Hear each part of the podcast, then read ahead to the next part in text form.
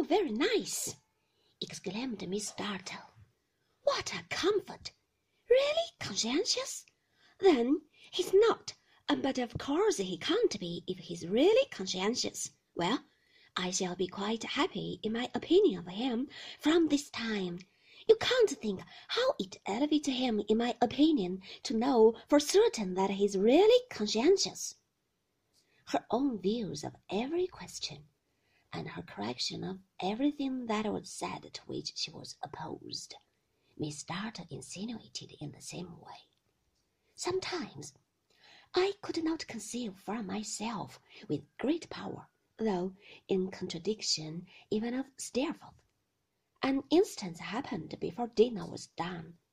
Mrs. Steerforth speaking to me about my intention of going down into Suffolk.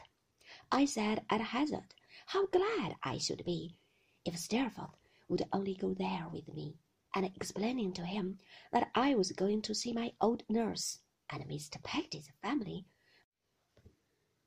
I reminded him of the boatman whom he had seen at school. Oh, that bluff fellow, said Steerforth. He had a son with him, hadn't he? No, that was his nephew, I replied, whom he adopted, though, as a son. He has a very pretty little niece, too, whom he adopted as a daughter. In short, his house, or rather his boat, for he lives in one, on dry land, is full of people who are objects of his generosity and kindness. You would be delighted to see that household.